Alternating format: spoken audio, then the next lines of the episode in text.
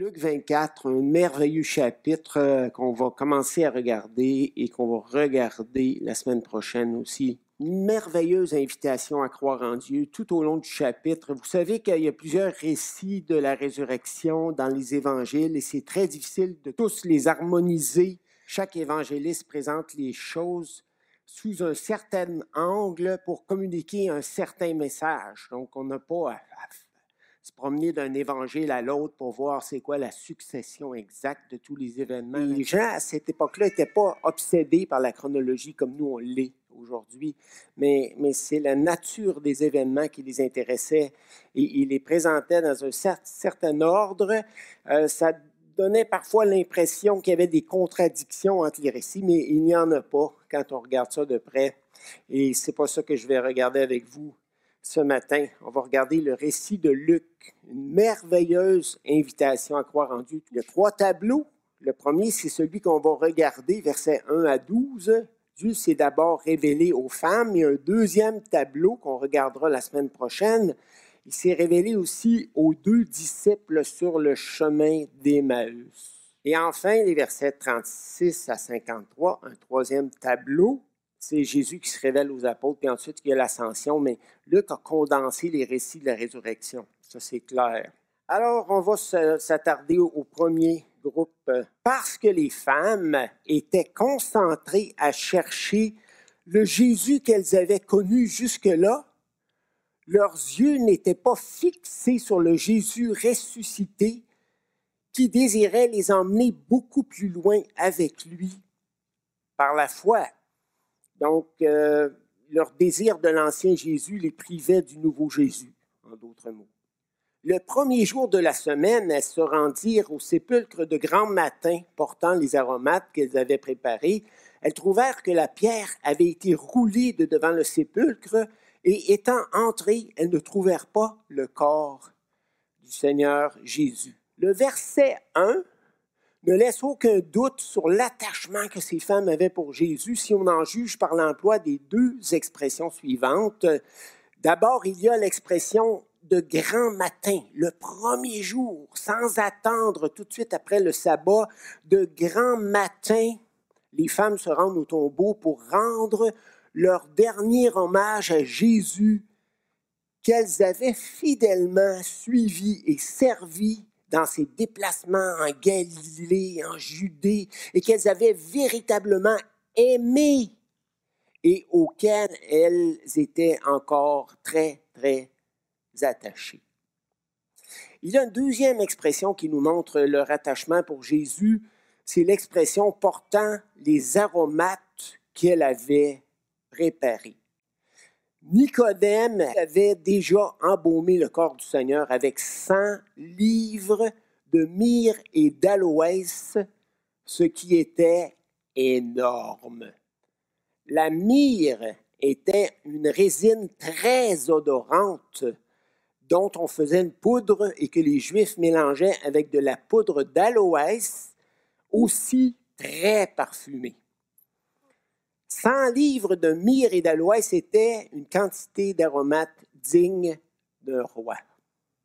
Mais à cause de leur amour pour Jésus, les femmes désiraient elles-mêmes prendre le temps d'embaumer le corps de Jésus, bien qu'il était déjà embaumé elle désirait le faire avec respect, un respect affectueux accompagné de larmes, mais dans, le fond, dans leur cœur, c'était une façon de, de retenir Jésus. Deux autres éléments. La découverte des deux éléments suivants qu'on découvre aurait dû réjouir les femmes au plus haut point. Mais la tristesse et la souffrance d'avoir perdu le Jésus qu'elles avaient connu et côtoyer durant son séjour terrestre les empêchait de voir par la foi le Jésus ressuscité. En effet, nous lisons dans les versets 2 à 4, première observation, elles trouvèrent que la pierre avait été roulée de devant le sépulcre. N'était-ce pas une évidence de la résurrection? Et elles auraient dû s'en réjouir. Deuxième chose, et étant entrées, elles ne trouvèrent pas le corps du Seigneur.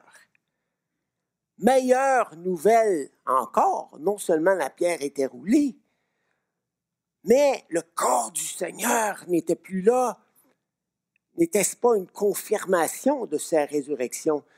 Elles auraient dû se réjouir, mais, qu'est-ce qui arrive dans leur cœur? Elles sont plongées dans la confusion. Elles ne font pas le lien entre la promesse que Jésus avait faite de sa résurrection et ce qu'elles voient.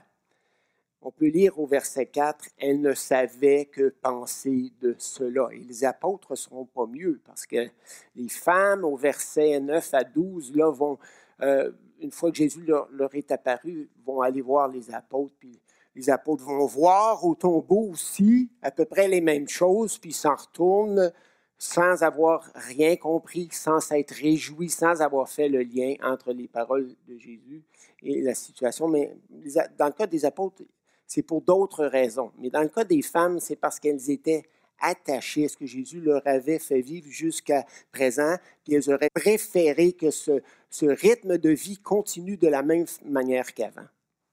C'est ça? Avant, j'avais étudié ce texte-là, puis je m'étais dit, ah, c'est un manque de foi, mais ce n'est pas une explication profonde. Pourquoi ce manque de foi? Qu'est-ce qui a étouffé leur foi, leur désir de statu quo? Elle ne voulait pas être déstabilisée, elle ne voulait pas que, que, Dieu euh, les emmène ailleurs et elle ne savait pas à quoi ressemblerait une relation avec le Jésus ressuscité. Parce que Jésus, elle avait passé trois ans avec lui, elle le voyait de leurs yeux, elle l'entendait de leurs oreilles, et même elles y touchaient lorsqu'elle lui lavait les pieds. Et c'est ce genre de relation qu'elle désirait poursuivre avec lui. Mais le plan de Dieu d'un Jésus ressuscité ne les intéressait pas vraiment. Spécial, hein? Pourtant, c'était des femmes de Dieu.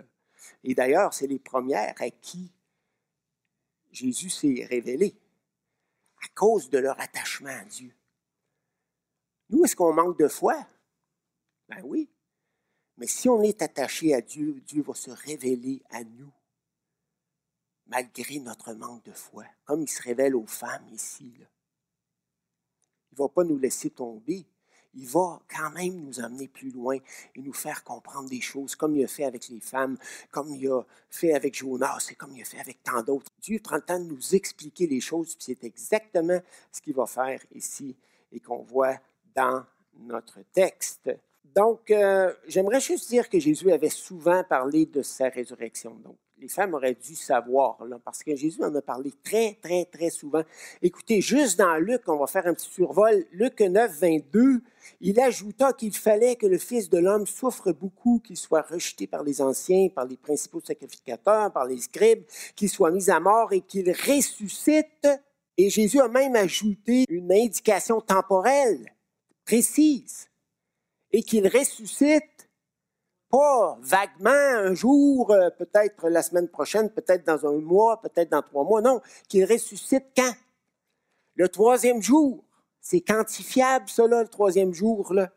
Luc 18, 33, et après l'avoir battu de verge, on le fera mourir, et le troisième jour, il ressuscitera. Et Jésus a répété ça, répété ça, répété ça, et il ne parlait jamais de sa mort sans mentionner sa résurrection.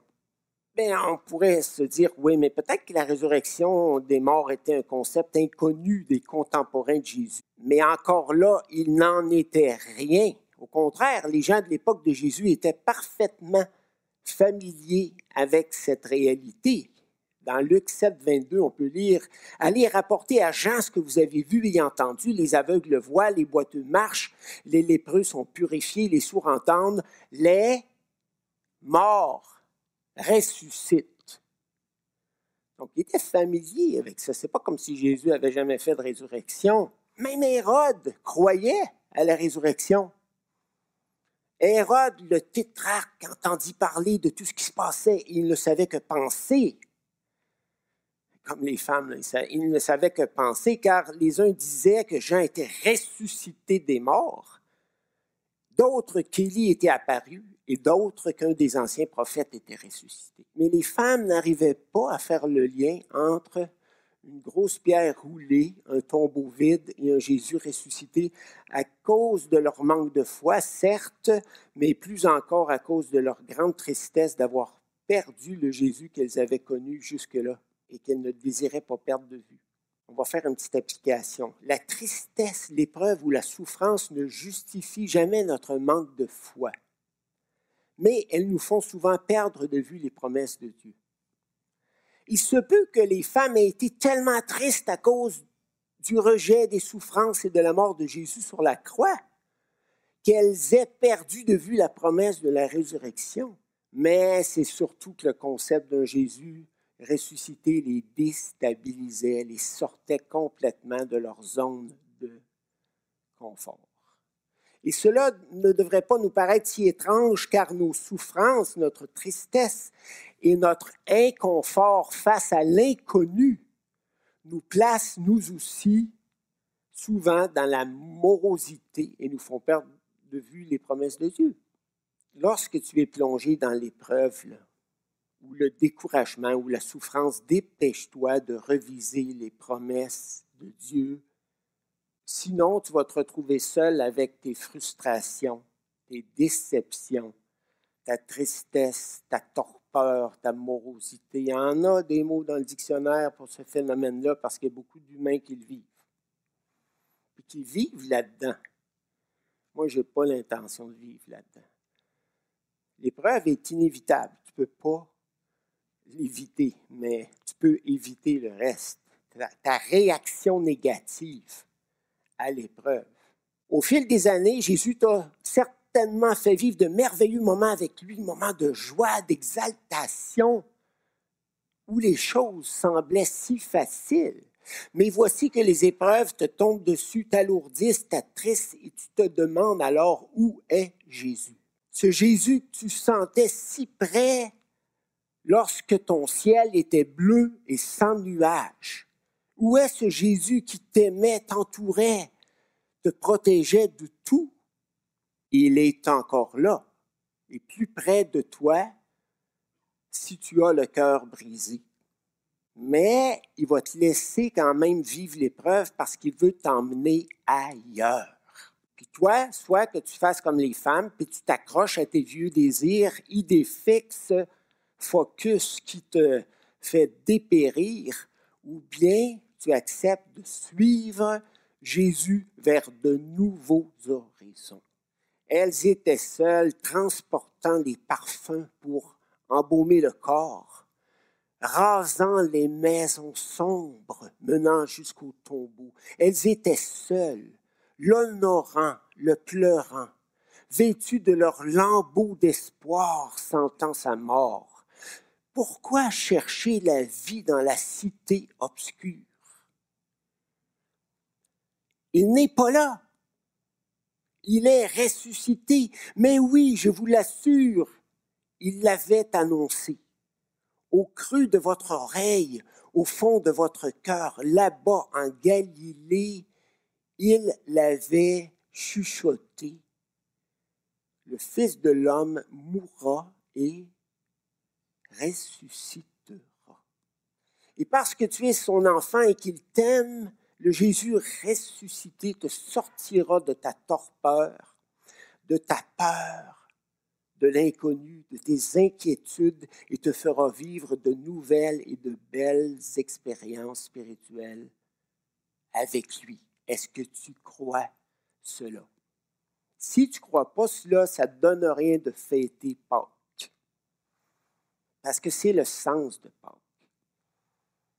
Sortir de la mort, pas juste pour retrouver une vie humaine, mais pour aller vers de nouveaux horizons qui dépassent énormément toutes les expériences que tu as pu vivre jusqu'à présent. Certains d'entre nous ne voient que la croix, fixant le tombeau, les yeux pleins d'émoi.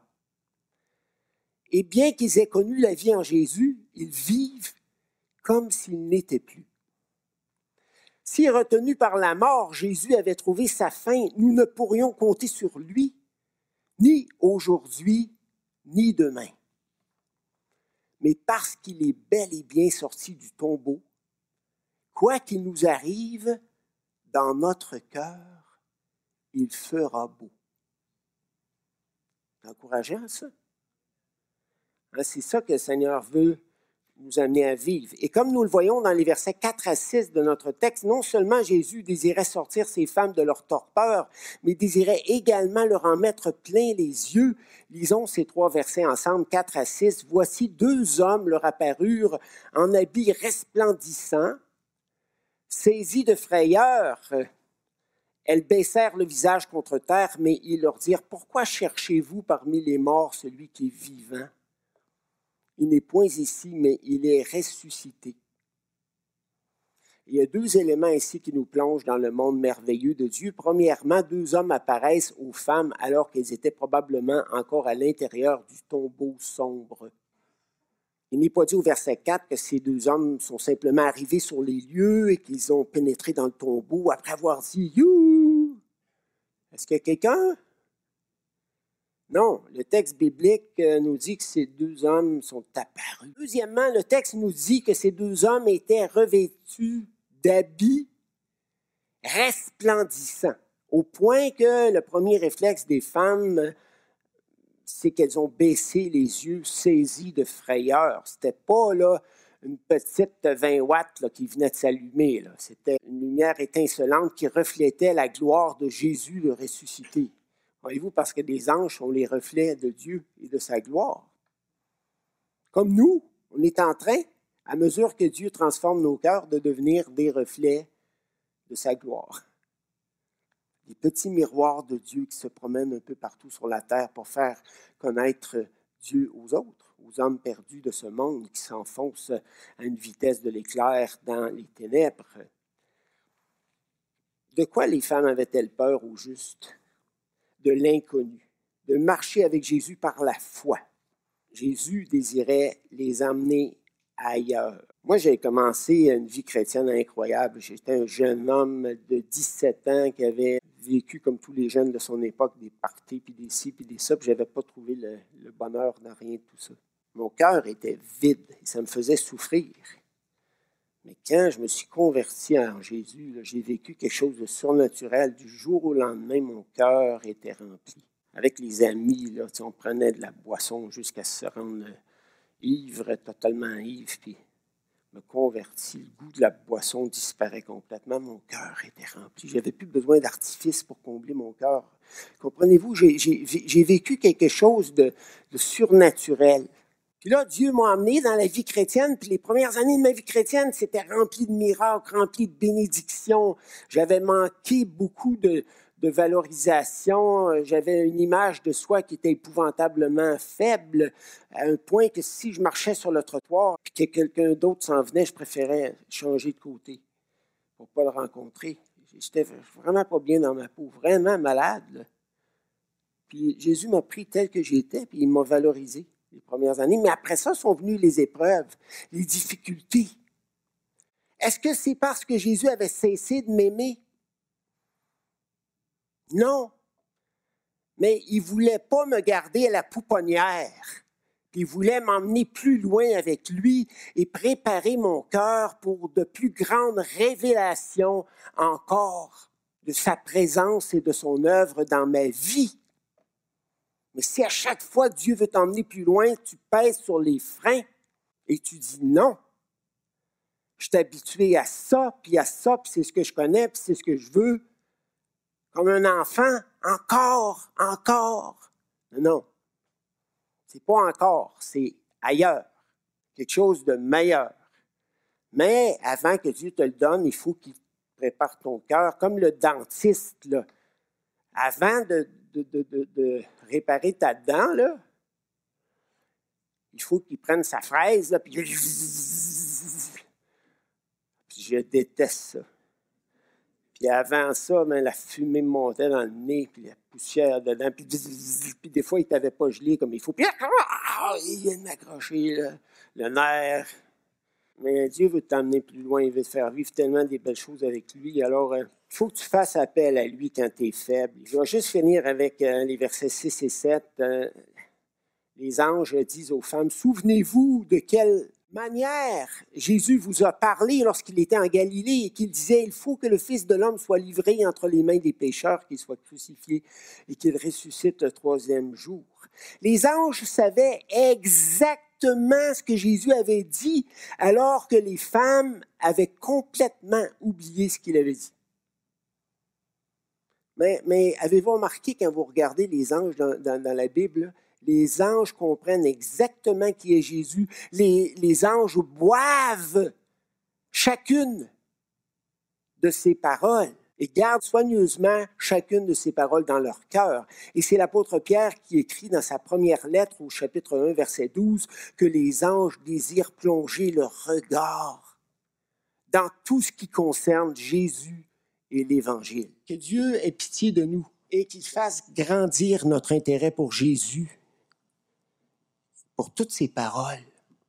Enseignez-leur tout ce que je vous ai ordonné. Est-ce que tu sais ce que Jésus a ordonné? As-tu lu et relu les évangiles? Est-ce que tu te nourris? Pour vivre de nouvelles expériences avec Jésus, il faut que tu nourrisses ta foi.